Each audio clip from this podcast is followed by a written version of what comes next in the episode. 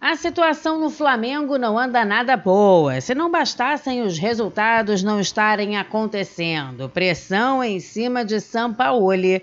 Nesta terça-feira, mais um episódio para tumultuar o clima na Gávea. O vice-presidente de futebol do Flamengo, Marcos Braz, se envolveu em uma confusão com um torcedor num shopping no Rio de Janeiro. O dirigente chegou a agredir o torcedor e precisou ser escoltado do local por seguranças e polícia.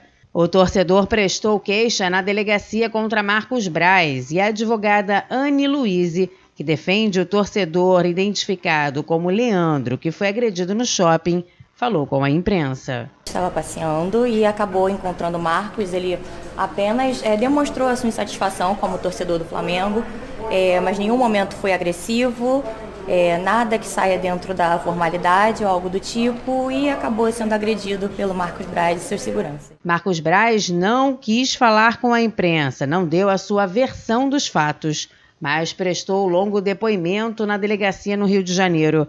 Além das questões envolvendo o futebol, Braz também é vereador do Rio e não participou da votação sobre o um empréstimo para o município na sessão realizada desta terça-feira. Agência Rádio Web do Rio de Janeiro, Daniela Esperon.